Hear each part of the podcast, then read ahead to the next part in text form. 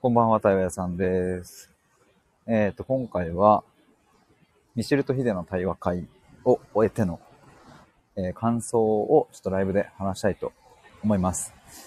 えー今日11月4日の土曜日に、えっ、と、第3回のミシェルさんとの対話会をやってきました。で、今まで第1回、第2回に関しては、えミシェルさんの執着本をテーマに、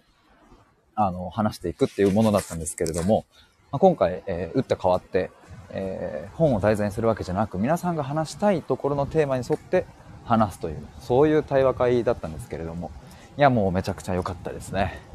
えー前回までの良さと、まあ、今回まで、あ、今回の良さと、また違うところにあって、すごく良かったなと思います。今日はちょっとそんなところの感想をお話ししたいと思います。ちなみに、えっ、と、12月9日に第4回の対話会があって、まあ、それが2023年最後の対話会になるので、えーよかったら、ぜひ、来てもらえると嬉しいです。一応今、あの、このコメント欄にちょっとリンクを送りますので、アーカイブ聞いてくださってる方は概要欄から覗いてみてください。あとそうだ、えっ、と、僕の、えっ、と、ちょっと違うんですけど、対話のプログラムがですね、今、えっ、と、受けていただいている方もいるんですけども、あの、もうちょうど最近ね、申し込んでいただいて、また新しく一人スタートするんですが、あの、今までね、月1サイクルで募集していたのをやめて、もういつでも申し込めるようにしまして、えーさらに最初、無料相談という形で、えーお受けすることにしましたので、よかったら、公式 LINE 登録していただいて、えっ、と、右下のね、公式 LINE のトーク画面開く右下のね、メニューのぴょこっと飛び出すところに、えっ、と、無料相談というところのページくっつけて、えいますので、えーぜひそこ覗いてみてください。あ、ホタテさんこんばんは、どうも。どうもどうも。やってきました、対話会。いや、よかったですっていう話をちょっとしようと思っております。ちょっと冒頭でもちらっと言ったんですけれども、今回は、あの、ミシェルさんの本が題材ではなくって、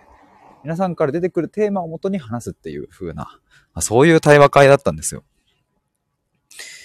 で、そうですね、扱ったテーマは、いや、本当にいろんなね、面白いテーマが出てきて、で、ちなみにそうだ、これ次回のためにも一応言っておくと、あの、特にテーマ持ってきてないですっていう人もいました。で、それで OK っていう。なんかあの皆さんから出てくるのを聞きたいです。それを元に話したいですっていう人もいて、全然それでいいっていう。これ次回も同じくですね。これミシルさんもあの同感だと思います。っていうかまあそうですね。あの、それは前から話してましたが。ホタテさん感想が気になってたので、なったので来ましたと。いやー、嬉しい。ありがとうございます。そうでね、今日はだから、その最初、えっ、と、まあ、僕含め、僕とミシルさん含め、まあ、円になって、そうそう、これも違うんだ。前回までの第2回までは、まあ、机をね、えー正方形みたいな、もともと会議室みたいな並んでるので、そこに座ってたんですけど、まあもう取っ払いましょうということで、机を取っ払って円にして、えっ、と、まあ小学校とかね、皆さん思い出したら、そうやって円になるとかってあったかなと思うんですけど、社会人になってからではあんまないっすよね。円になって、えー机なしで座るみたいな。まあ、要は座ってね、今回そこで。す、すごい良かったっすね。やっぱなんでしょうね、あの、心理的なこう、距離感みたいなものが、いい意味で近い、うん、感じがして、やっぱ初めましての方なんだけれど、なんか初めまして感も、なんか終盤はなく、話せたなぁと僕は思ってね。やっぱ机が挟まるだけでね、結構、なんて言うんだろうな、カチッとするというか、うん。やっぱそれもすごい良かったですね。で、まあ円になって、最初、こう、えーっと、じゃあ自己紹介していきましょうか。最初なんか雑談みたいな感じだったんですけど。で、なんかなんとなく、あの、自己紹介が始まってね。で、まあ呼んでもらいたい名前と、で、最初の人がね、好きな食べ物、私これです、みたいな。それすごい良かったですね。それでなんかちょっと、あ、いいね、みたいな、なんかそういう流れも生まれたり。なんかね、チョコパイが好きって言ってたんですけども、そう、チョコパイって聞いた瞬間、僕はね、マックのチョコパイっていう風に頭の中で変換されてね。で、でもよくよく聞いてみたら、マックのチョコパイじゃなくて、あの、お菓子の、えロッテのチョコパイですっていう。で、僕はね、そのロッテのチョコパイって聞いた時に、あ、ロッテリアにもチョコパイあるんだっていうね。僕はそのマックで想像してるからロッテリアかと思っちゃったみたいな。そういうくだりもありましてね。まあなんかそんな和やかな感じでスタートしまして。で、なんか皆さん、あのその冒頭の方、例えば、えー、今日話したいテーマは、皆さんにとって幸せとは何か。皆さんがそれぞれ幸せをどういうふうに捉えるのかを知りたいですっていうことだったり、えっ、ー、と、まあ、あと、そこからね、順番に回してって、えっ、ー、と、失うと消えるの違いについて話してみたいとか、あとは、えー、っと、あとは、なんだったっけな。いろいろ出てきたんですけど、あと気遣いか。気遣いってなんだろうとか、気を使うねってなんだろうとか、うん、あとは、えっ、ー、と、別れについてですね、別れ。別れを、こう、どうしてもネガティブに捉えてしまうが、なんか別れってこうポジティブな側面もあるのかなまああるとしたらどういうのなんだろうなとか、別れについてとか、あとは、てか今ちょっとノート出すわ。ちょっと今歩いてる途中なんですけど、ちょっと地べたにちょっとカバンを置こう。やばい。ノート、ノート。あった。えー、っと、あとは、そう自分の好きなところとか、気に入ってるところどこですか？みたいなのとか、ああと僕はね、内省と反省の違い。ちょうどミシルさんが昨日ね、僕のライブ配信に来てくれて、ヒデさんは内省と反省どう違うと思う？って聞いてもらってね、それがすごい良かったので、僕はなんか、そんなこと話したいなとか。あとは、あ、でもそんなところかな。あとね、目に見えない愛情。みたいなテーマでも話したいな、みたいな。そんなテーマもあったりしました。あ、ゆりさんこんばんはどう？も。ちょっと今対話会の感想、あぶねあぶねあぶねあぶね。話中でございます。でね、最初ね、すごい面白かったのは、まあ、一通りこう皆さんにテーマを出していただいてね。で、どれも面白そうだなってなって。で、この対話会にはもちろんですが台本はないですし、ルールみたいなものもあの定めてないので、で、そう、一通り聞いた後に、いや、これどっから行きますか？みたいな。うーんってなってる時に僕が、いや、まあ、ちょ、僕の直感だと、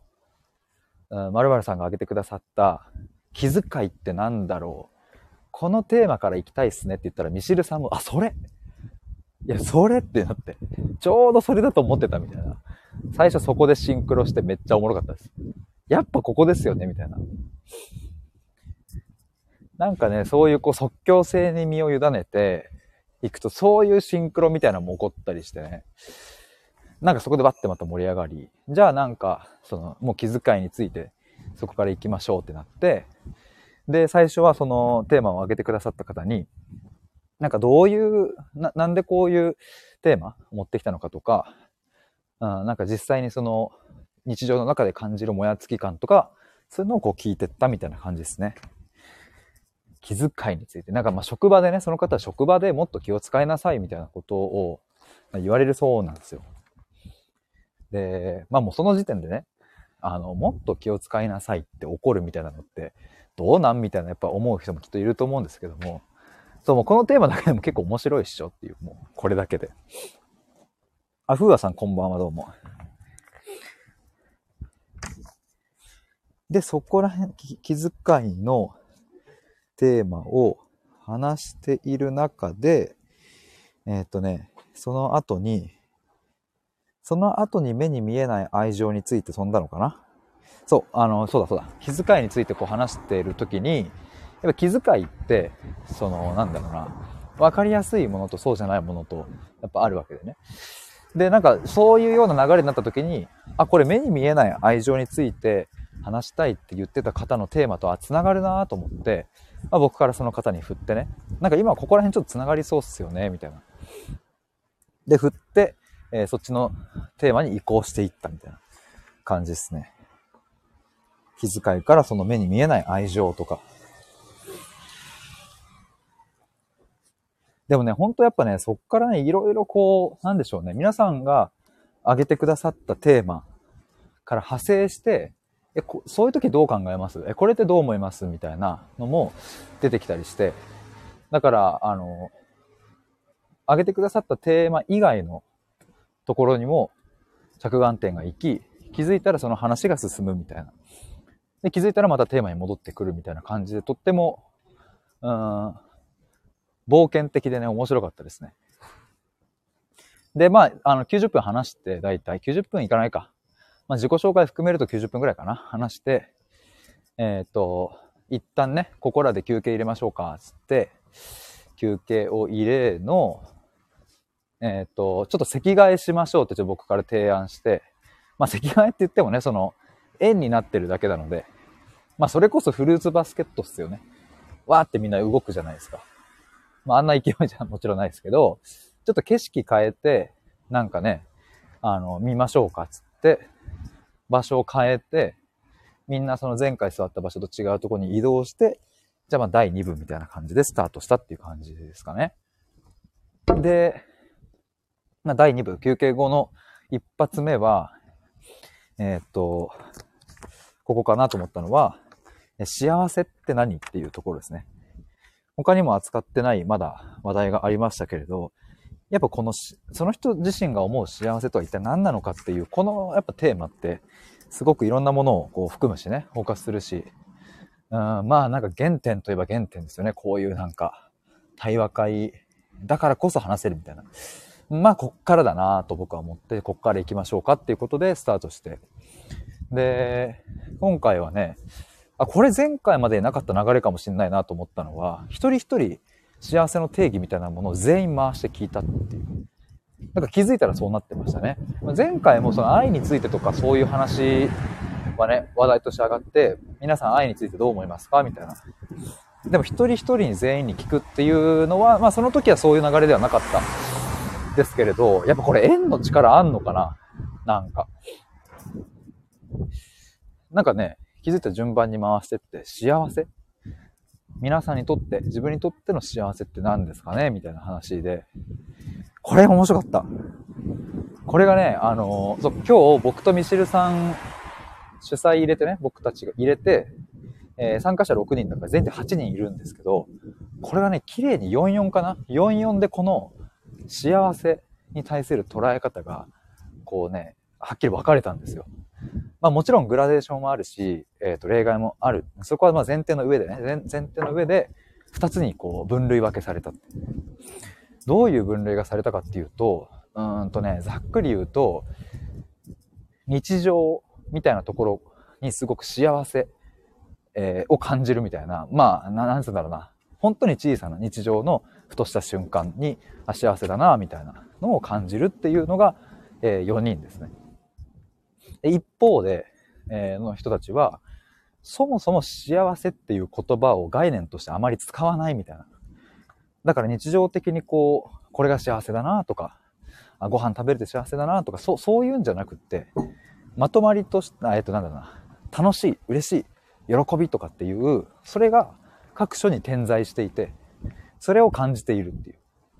だから見方によっちゃそれを幸せだねとは言うのかもしれないけど、その本人たちの感覚としては、わ、幸せだなーではなくて、楽しい、嬉しいとかっていう、それをこう感じている。逆に言えば、その不幸とすらも思わないみたいな方もいましたね。不幸とか幸せみたいな、そういう概念では捉えてない。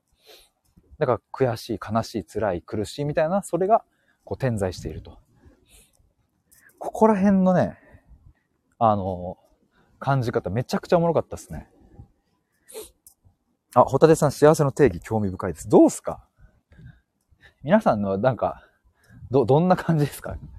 ぜひなんか言語化できるものあれば、ホタテさんもぜひ。ふわさん、ホタテさんの幸せの定義も気になりますね。どうですか？僕はその日常みたいな部分がやっぱり大きいですね。ただ果たして、その僕は、あの、毎日生きてる中で、うわぁ、幸せだな、幸せだな、みたいな、その言葉としてそれを、うんと、自分の心の中に持ってるかっていうと、ここもなんかなんとも、あの、うん、難しいな、みたいな。まあちょっと思いました。振り返ってみるとっていうか、うん、なんかその時に幸せを感じている。あ、これがしっくりくるかも。幸せを感じてはいるけれど、幸せだなという言葉で別に感じているわけではないみたいな。となるとじゃあ、幸せっていう感情があるとすれば、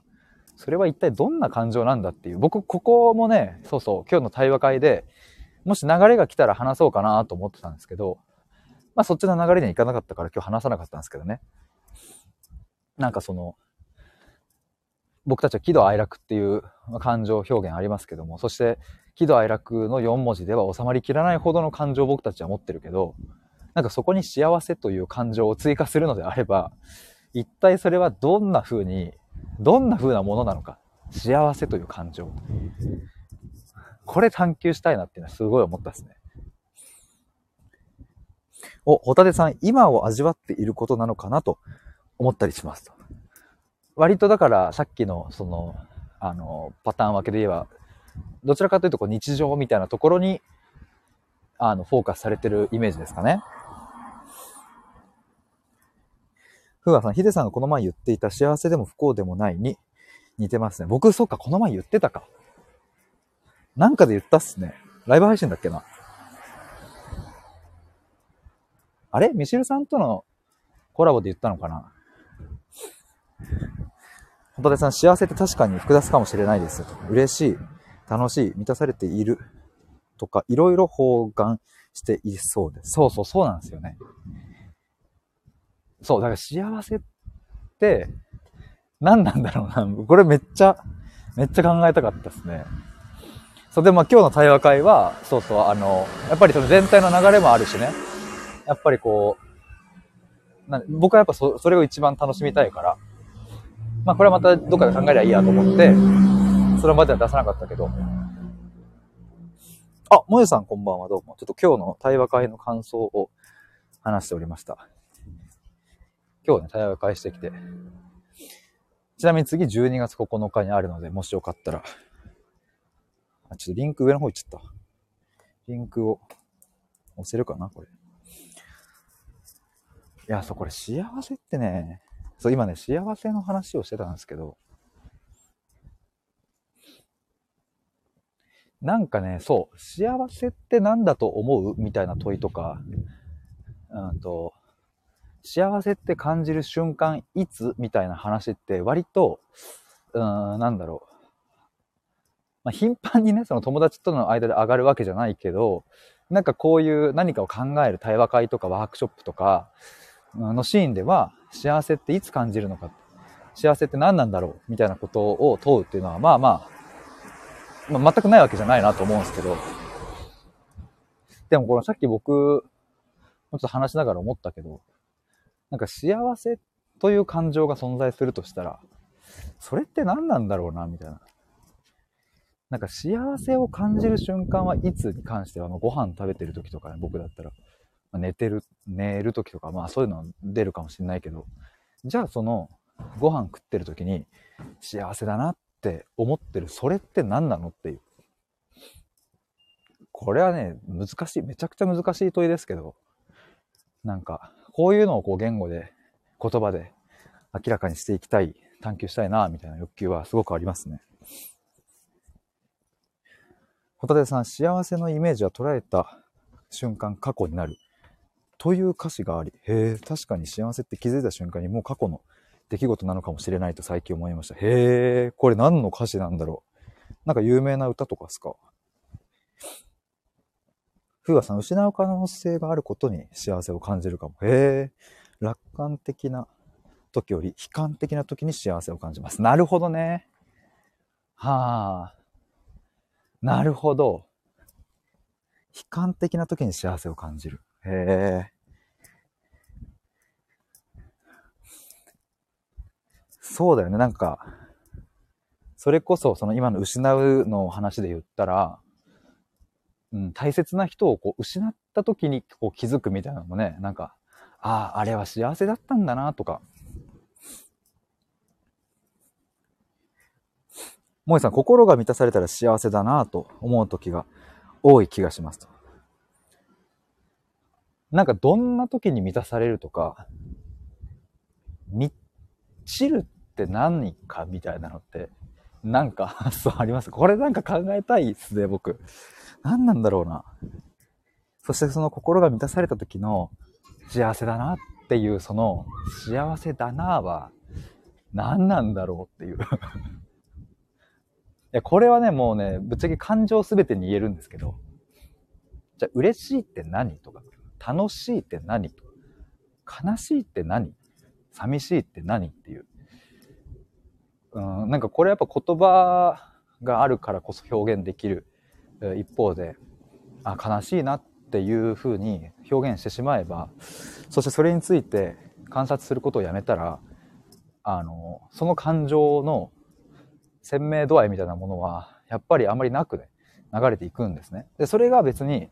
うんと、悪いことだと僕は思わなくて、えっ、ー、と、流していった方がいい時もあるだろうし、ただその感情をちゃんと捉えていくっていう言葉でね、っていう時も必要だろうし、うん、なんか本当に両方必要だなと思うんですけど、なんかこういうね、ライブ配信というか、こういう対話会みたいな機会はね、とことん考えたいな、みたいな。そっちが出てくるんですよね。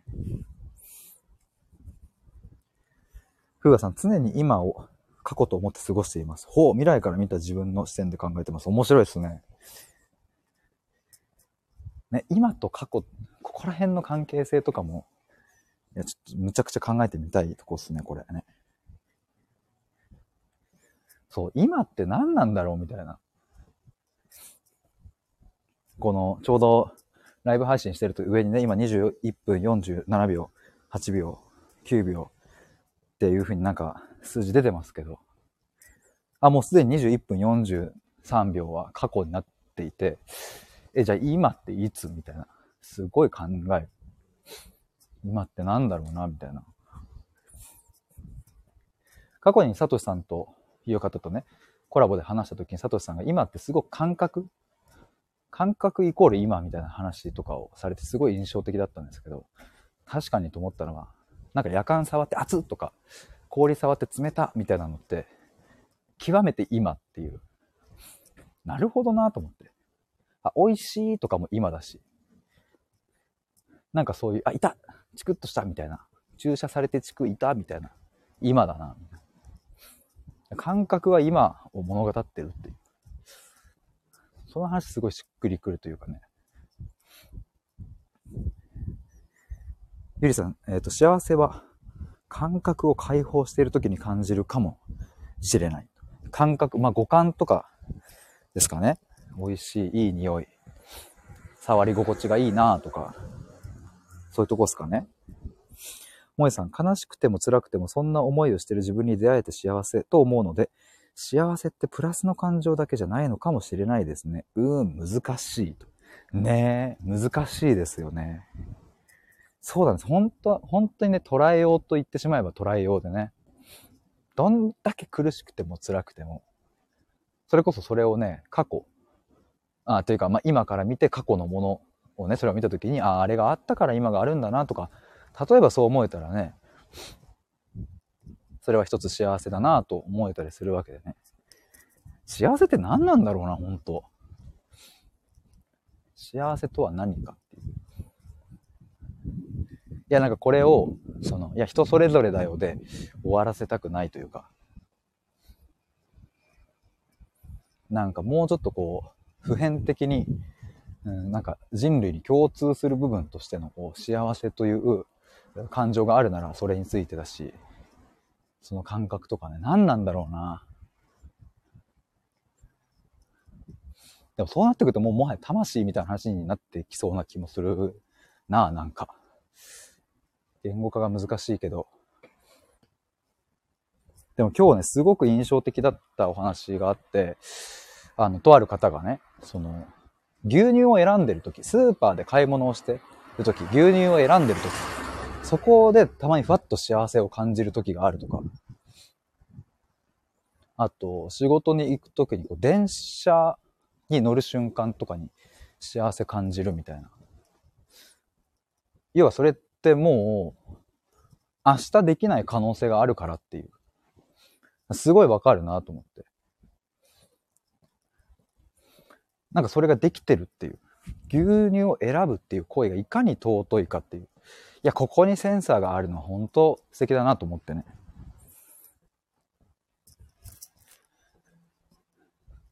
いや、それを幸せだというふうにね、感じるっていう。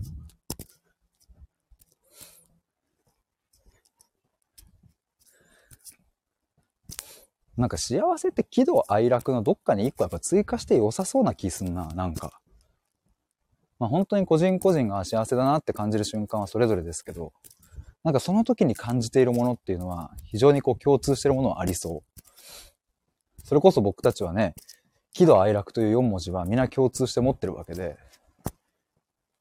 でも本当はね、その喜怒哀楽も、その中身を覗いていくとね、全然違うんだけどね。だから僕にとっての悲しいと、今聞いてくださってる人にとっての悲しいという言葉の定義は、絶対違うはずで、感じ方も違うはずで。だから、例えば自分の財布をなくした時に、あ、やっちゃった悔しいみたいな、悔しいという感情も、なぜ悔しいのかとか、ちゃんと深掘っていくと、僕とあなたの悔しいという感情の感じ方、その裏側っていうのはやっぱちゃんと違うんですよね。ここら辺はもう本当に僕も対話のね、あのクライアントさんとむちゃくちゃやるので、何なんすかねっていうこの感情っていうのは。だからそれを聞きまくっていると、いかにその僕たちが本当は違う感情を持っているのに、嬉しいねとか楽しいねとか、それは悲しいね、辛いねっていう、すごく簡単な言葉で、あの、見逃しちゃっているかっていうのを感じますね。ホタテさん、具体例から話していくのも面白そうですね。うん、そうそうそうそう。ホタテさん、私は今日スーパーで安くブロッコリーが手に入って嬉しかったですと。幸せだなと思いましたが、でも嬉しいという方が強いかもしれません。うんうんうん。ね、この嬉しい、楽しいとかそこら辺でね、幸せという感覚とすごくやっぱ結びついている感じはしますよね。まあ、さっきのあの、悲しいことがあったからこそ、それを幸せだみたいなのも、なんか繋がるのはありますけど、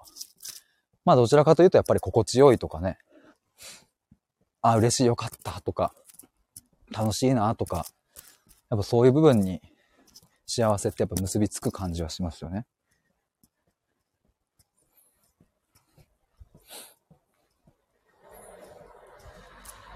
えー、これおもろいな。ずっと考えてたくなっちゃうですね。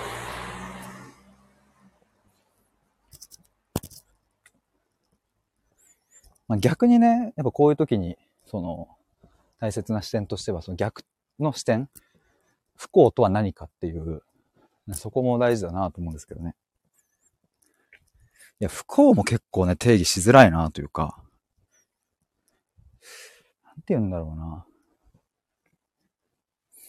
だし、その、今日対話会の途中で問いかけがあったんですけど、あの、果たして自分は幸せなのだろうかという問いに対して、皆さんはどう思いますか？幸せですかってやっぱ問われるとさ、はい、幸せですっていう風な二つ返事ですぐ答えられるかというと、僕はやっぱそうでもない。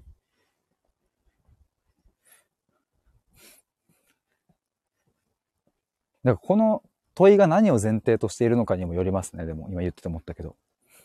あなたは今この瞬間、問われているこの瞬間、幸せを感じていますか？とか、あなたは今日、えー、まで、今日まで、生まれてから今日までの人生を、えっ、ー、と、一つの、じゃあ作品として捉えたときに、じゃあ僕は28年生きてるから、じゃあこの28年をトータルして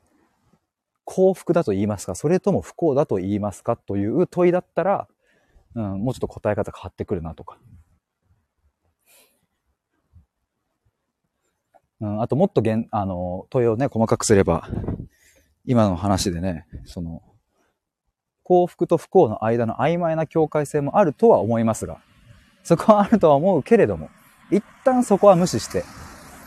あなたの28年は幸せだと言えるか、それとも不幸だと言うか、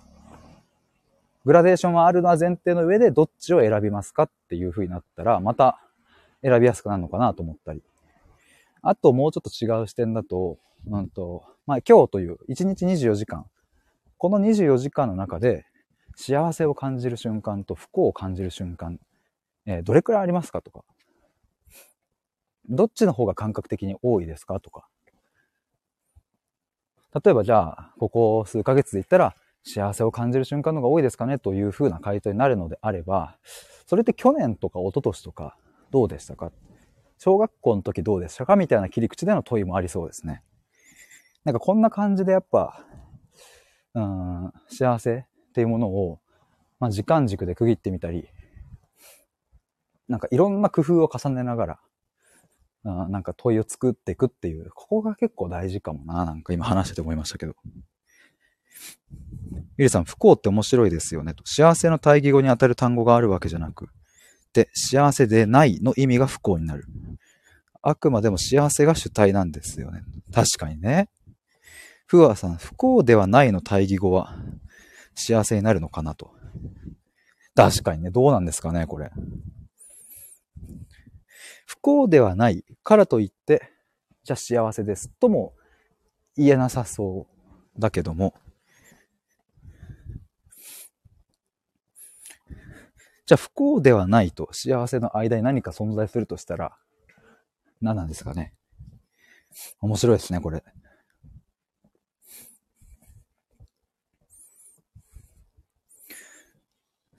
確かに幸せの対義語を不幸じゃない言葉で表すとしたら何なんだろう。地獄とか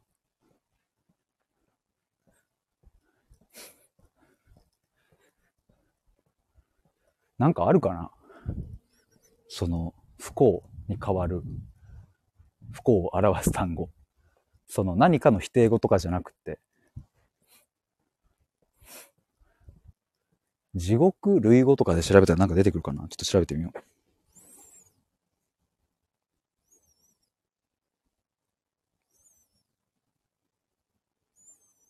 地獄の類語。奈良の底とか。深海、どん底。深淵深、世紀末。おしまい。カタストロフィー。万事休す。絶望。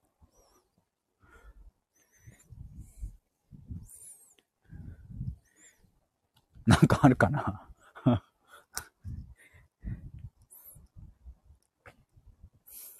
ゆりさん、言葉がないってことはその概念がそもそもないってことですかね？どうなんですかね。まあ、こと、不幸に関してはね、なんとかその言葉を作ったわけですから、まあ概念があったとも言えそうですけど、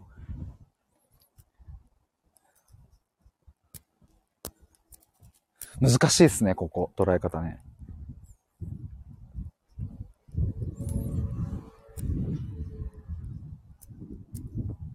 でも今思ったの、もう一つは、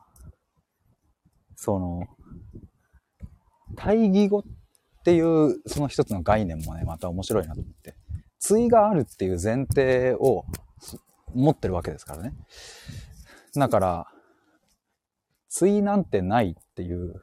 風な見方も まあ、できなくはないなと思って。幸せの逆っていう見方じゃなくなく、その、別の種類のものというふうに捉えていけばね、まあ、要は喜怒哀楽っていうのは、まあ、ある意味4つ並列に並んでいるわけで、そこにこう幸せみたいなものの感情と不幸みたいなものの感情を何か追加してね、喜怒哀楽何々みたいな、なんか6つぐらいあったとしたら、それは全部平行として並びそうな気もするしね。ホタテさん、幸せの対義語は、有意義とした研究があるらしいです。なかなか難しい。すごい、そう、え、これなんで知ってるんですか？すごいですね。幸せの対義語は有意義。いや、でもそれね、ちょっとしっくりくるな。最近ね、あの、無用の紅葉っていう本をちょっと読み始めてて、無用、まあ、要は役に立たないものこそが役に立つっていう。で、この有意義みたいなものは、あの、まあ、役に立つとかね、価値があるみたいなものですけど、人間の本質的な、その、喜び、満たされていくものっていうのは、えっ、と、この今の資本主義の経済原理で成り立つ、うん、役に立つものではなく、何の役にも立たないもの こそが、え役に立つんだっていう。だし、それこそが、こう、人間が感じられる幸せ、喜びであり、うん、っていう、それを語るためにいろんな過去からの、うんと、文献とか引っ張ってまとめてる本なんですけど、なんかね、ちょっとそこともリンクするな。面白い。ふうがさん、概念を作るってのもありかもしれない。いや、ほんとそうっすね。そう、だからね、あの、そうそう、僕も対話の中でやってるのって結構それで、クライアントさんって一緒にやるのって、あの、一緒に概念作りましょうなんて言わないけど、対話をしてね、その、うんと、それでどういうことだと思いますか？例えばクライアントの方が寂しいって感情があるんですって言ったら、それって何なんですかね？を一緒に、うん、ちゃんと掘り下げて丁寧にこう紐解いて、なんか再定義するっていう。まあそれは要は、あの概念を作るっていうことでもあるし、すでにある概念に言葉を当てはめていくとも言えるし、ただ一つ言えるのは、今この世界に存在する言葉で表現できてない領域がかなりあるっていう。なんかそこを対話を通して一緒に言語化していくっていう作業が、まあめちゃくちゃ僕は面白いし、それによって、うん、すごく救われる部分があるっていうのは僕自身も実感してるから、まあ、やってるんですけど、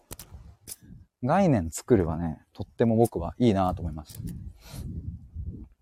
自分にとっての寂しいとは何か。自分にとっての悲しいとは何か。もうそこには辞書的な意味とかマジでどうでもよくって。まあ参考にすることは僕もあるけどね。参考にすることはあるにしても、なんか辞書が言ってることと全然違くたってよくって。それがその人にとっての正解ならば、そこを作っていくっていうのがね、本当に必要な作業だなと思いますね。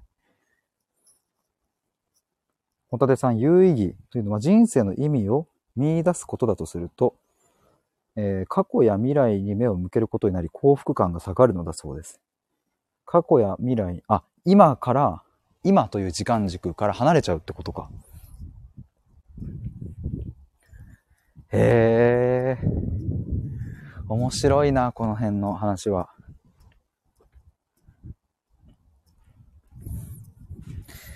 いやー、ちょっとそんなところで、そう、僕ちょっと今日この後、そうそう、YouTube 上げたりとかね、ちょっと他にもやろうと思っていたことがありまして、そう、YouTube 今日、えっ、ー、とね、上げようと思ってたのが、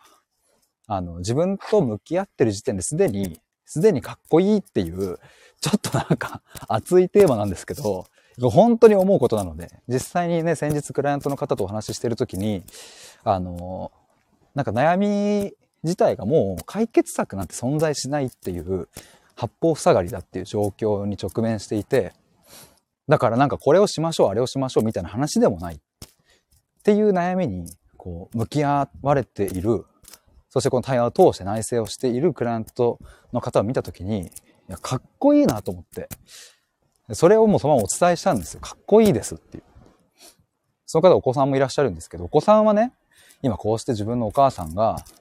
悩んでることは知らないと思うけど、いや、そんなお母さんめっちゃかっこいいし、誇りだし、いつかどっかのタイミングでそれが知ることになったら、なんか、本当に嬉しいと思う。なんかこんなお母さんの元に生まれてきてよかったって、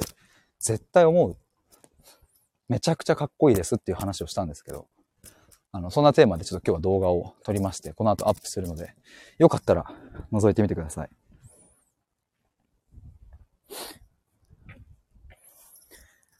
あ、トラさん、スタイフの放送でもお話されていたとも、言ったと思いますが、よかったです。あれかな？この有意義のところ？かな？あ、俺が今話したところですかね？この YouTube のところかな？確かにこれ YouTube の話もそういえばしたか？そう、なんか。あー、ホタさんかっこいい話あ。ありがとうございます。聞いてくださって。そうそうそうだ、そうだ、そうだ。なんか本当にスタイフでも話しまくってるし、クライアントの方とも対話しまくって、YouTube でも上げてってなると、どこで何話したっけ？みたいな。多分誰かには話したんだけど、みたいなのちょっとよくあるんですよね。ありがとうございます。聞いてくださって。ちょっとそれをね、YouTube に今日この後あげるので、よかったら見てもらえたら嬉しいです。あの、まあ、こんな感じで、こんな感じでっていうか、その今話したその幸せの定義だったりね。こういうのをさ、やっぱね、僕はその8人で、ミシルさんと僕含めて8人ですけど、でね、なんかこう対話できるって本当にね、いやもう貴重な空間だなって、いや、それはね、参加してくださる皆さんがそういうふうにしてくれるからなんですけど、やっぱやるごとに思いますね。特に今日は、うん、こう、感情がわっとね、出るシーンもありました。感情っていうのはその、あの、苦しいな、みたいな。ちょっとこう涙出るみたいな、そういう瞬間もありましたし、なんかね、すごく暖かい場所で居心地が良くって、あの、最後感想皆さんにも聞いたんですけど、とっても居心地が良くてとか、暖かくってとか、なんか初めましての人とこんな風に話せるって、ぱいいなと思ったとかね、皆さんそう言ってくださってね。いやーなんか、うん、僕とミシルさんもね、あの、対話会、毎回毎回こう、あの、いろんな試行錯誤を経て新しくしてますけど、なんか3回目で、ミシルとヒデの対話会が1個こうなんか、なんでしょうね、次のステージに行ったなっていう感覚を、あの、持ちましたし、また12月の回も、もっと、もっとよりよくというかね、なんだろうな、いい回になったら嬉しいなと思います。まあ本当に皆さんの、あの、今日のね、参加された方の気遣いがあってとか、いろんなものが、まあ、全部複合的に、あの、重なりあっての今日の回ですけれども、だから毎回の対話会でね、いろんなこう違う、うん、形になったりね、新しい発見はありますけれども、ぜひなんかそういう場の空気感とかに触れてみたいとか、うん、なんかこういう幸せってなんだろうみたいな話してみたいなという方がいらっしゃったら、ぜひ第4回の、まあ、年末に入りますね。対話会参加してもらえたら嬉しいです。あ、もえさん、お休み合えばいつか絶対行きたいです。もうぜひまあ、2023年は、あの、この12月9日で最後になりますけど、まあおそらくこれからも来年も継続していくと思うので、うん、なんか間違いなくやっていくだろうなと、まあミシルさんもそう思っていると思うので、ぜひ2024年もそれ以降もよろしくお願いします。ってな具合で今日はこの辺で終わりにします。いや、たくさん皆さんコメントいただきありがとうございました。ちょっとなんか、スタイフのライブでもこういう、なんかみんなで考える系のちょっとライブまたやりたいですね。去年ちょっとやってたんですけど、みんなで考えようみたいな。ちょっとまた皆さんと一緒に考える機会をライブでも作りたいと思います。ではでは、皆さん、潜って聞いていただいた皆さんもありがとうございました。以上です。バイバーイ。あ、ありがとうございました、ゆりさん。ホタルさん、幸せの定義また話したいです。ありがとうございました。ふがさん、みんなで考えよう。いいですね、と。ありがとうございます。もりさん、ありがとうございました。失礼します。バイバーイ。